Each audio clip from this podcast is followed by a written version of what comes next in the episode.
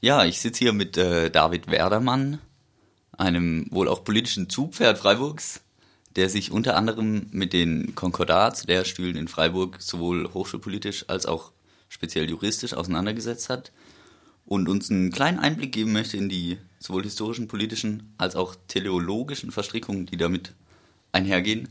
David, Teil deiner Kritik ist ja auch, dass die Existenz dieser Lehrstühle weitgehend unbekannt ist.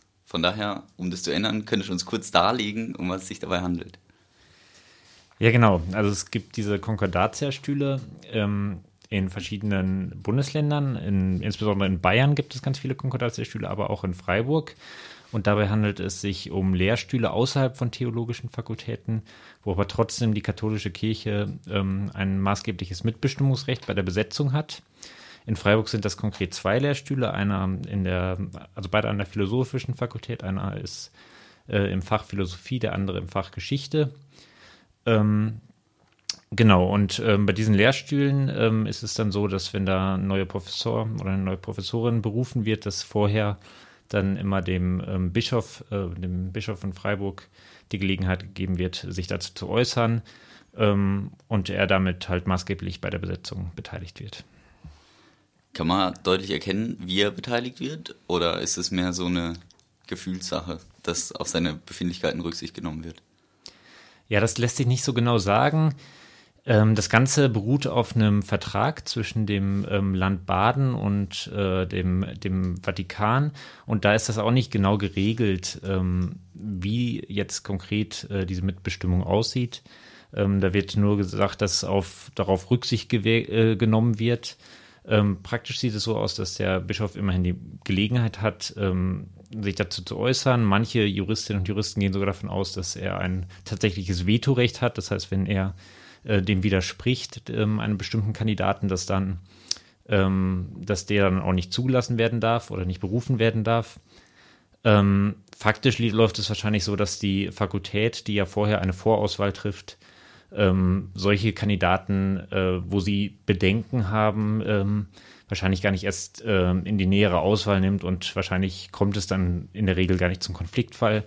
So ist es auch ähm, bisher gewesen. Die Universität sagt zumindest, dass es bisher nicht zum Konfliktfall gekommen ist. Es liegt natürlich nahe, dass das auch ähm, an einem gewissen vorauseilenden Gehorsam der, seitens der Fakultät liegt. Mit Sicherheit wenn die Fakultät dann Rücksicht nimmt auf den Erzbischof und dessen Befindlichkeiten, an was für Maßstäben würde sich das ausrichten? Ja, das ist auch nicht ganz klar. Also es ist zumindest äh, inzwischen so, dass die ähm, Kirche nicht mehr die Konfession als alleiniges Kriterium ähm, betrachtet. Es ist sogar so, dass eine der Professoren, die jetzt einen Konkordatslehrstuhl bekleidet, äh, Protestantin ist. Ähm, bei anderen Kriterien ist es natürlich sehr fraglich. Also man, wir kennen das ja aus anderen Bereichen, wo die Kirche ähm, bei der Auswahl von Arbeitnehmerinnen beteiligt ist oder wo sie selbst auch Arbeitgeber ist, ähm, dass da danach differenziert wird, ob jemand homosexuell ist, ob er in zweiter Ehe lebt und solche Geschichten. Ähm, aber auch hinsichtlich der wissenschaftlichen Lehren ähm, würde ich bezweifeln, dass da ein religionskritischer Philosoph oder ein kirchenkritischer Historiker, der sich insbesondere mit der Kriminalgeschichte des Christentums auch befasst, ähm, da würde ich bezweifeln, dass da die Kirche dann mitgehen würde und auch solchen Wissenschaftlern eine Möglichkeit geben würde, ähm, hier an der Universität Professor, Professor oder Professorin zu werden. Ähm, insofern äh, diese, diese Toleranz, die die Kirche da teilweise ähm, ja, vorgibt, äh, an den Tag zu legen, äh, die würde ich dann, die geht dann, hört dann, hat ihre Grenzen auf jeden Fall. Okay, es ist ja auch nachvollziehbar, dass äh, die katholische Kirche, deren Jünger, nicht deren Jünger, aber das Theologiestudierende, die ja dann auch eben bei diesen Lehrstühlen Vorlesungen erhalten, dass die nicht möchten, dass sie mit katholisch, äh, also mit Kritik an der katholischen Kirche konfrontiert werden. Warum ist deine Kritik trotzdem berechtigt? Also ich würde sagen, es gibt kein, kein äh, Recht darauf, äh, nicht mit Kritik konfrontiert zu werden und das sollten eigentlich auch Theologiestudierende und ich glaube auch, dass die meisten Theologiestudierenden durchaus auch äh, äh, sich freuen, wenn sie auch Kritik an der katholischen ähm, Lehre ähm, hören und äh, hier ist es ja so tatsächlich, dass nicht nur die Theologiestudierenden ähm, davon betroffen sind, sondern dass alle Studierenden ähm, möglicherweise, ne, also es sind Fächer Geschichte und Philosophie, ähm, da sind äh, nicht nur Theologiestudierende betroffen, ähm, dass die damit zu tun haben. Und das Problem ist auch, dass die meisten halt nicht davon wissen. Und ähm, so kommt es natürlich schon so, dass, dass die katholische Kirche ähm, in gewisser Weise ihren äh, Einfluss ausübt und äh, denen halt äh, ihre Lehren unterschwellig in den wissenschaftlichen Diskurs äh, einfließen lässt. Genau. Das ist äh, sicherlich extrem fragwürdig. Wie könnte man dem Ganzen juristisch beikommen? Also ich hatte ja gerade gesagt, dass es zumindest mittelbar ähm, sehr wahrscheinlich ist, dass ähm, eine Diskriminierung auch stattfindet.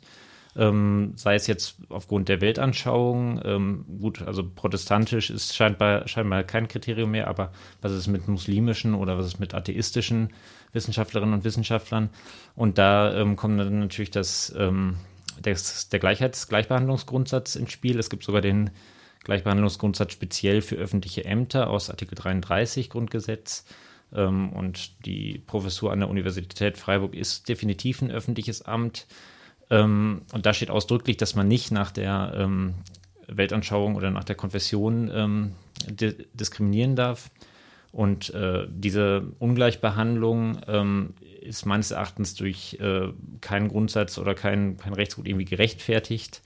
Ähm, deswegen gibt es auch gerade äh, ein Verfahren in Bayern, wo es eine ähnliche Regelung gibt. Ähm, das ist inzwischen beim Bundesverfassungsgericht. Es ist nicht ganz klar, wann es sich dazu äußern wird und wie es sich dazu äußern wird. Ähm, genau, aber grundsätzlich äh, ist das definitiv ein Verstoß gegen diesen genannten Artikel 33, aber auch gegen den Allgemeingleichheitsgrundsatz, möglicherweise auch gegen die Wissenschaftsfreiheit ähm, und auch gegen das allgemeine Gleichbehandlungsgesetz ähm, mit der entsprechenden europäischen Richtlinie. Das klingt ja beinahe juristisch fast entschieden. Gab es daraus schon Reaktionen aus Bayern? Also in Bayern, also ist ja gerade dieses Verfahren anhängig beim Bundesverfassungsgericht. Die Bischöfe in Bayern haben inzwischen angekündigt, äh, dass sie in Zukunft auf dieses Mitspracherecht oder auf die Ausübung dieses Mitspracherechts verzichten werden. Es ist noch nicht ganz klar, was das bedeutet, ob da eine rechtsverbindliche Lösung auch geschaffen wird, dass das Konkordat geändert wird oder zumindest rechtsverbindlich auch ähm, geklärt wird, dass die Bischöfe dort kein Mitspracherecht mehr haben oder ob sie nur auf die Ausübungen verzichten. Das heißt, jederzeit eigentlich auch wieder entscheiden könnten, okay, wir reden jetzt doch wieder mit, was dann natürlich wieder diese, diese genannte Schere im Kopf eigentlich zur Folge hätte. Ähm, das ist noch nicht ganz klar. Ähm, die Leute, die in Bayern dieses Klageverfahren angestrengt haben, vermuten zumindest, dass dieses, dieses Zurückrudern der katholischen Kirche in Bayern auch auf ihre Klage zurückzuführen ist. Ähm, sie verfolgen diese Klage trotzdem weiter. Ähm, genau. Und in Freiburg äh, konkret ist es so, dass ähm, nach diesem Verfahren oder nachdem die Bischöfe in Bayern ähm, das erklärt haben, dass da gefragt wurde, wie es in Freiburg aussieht.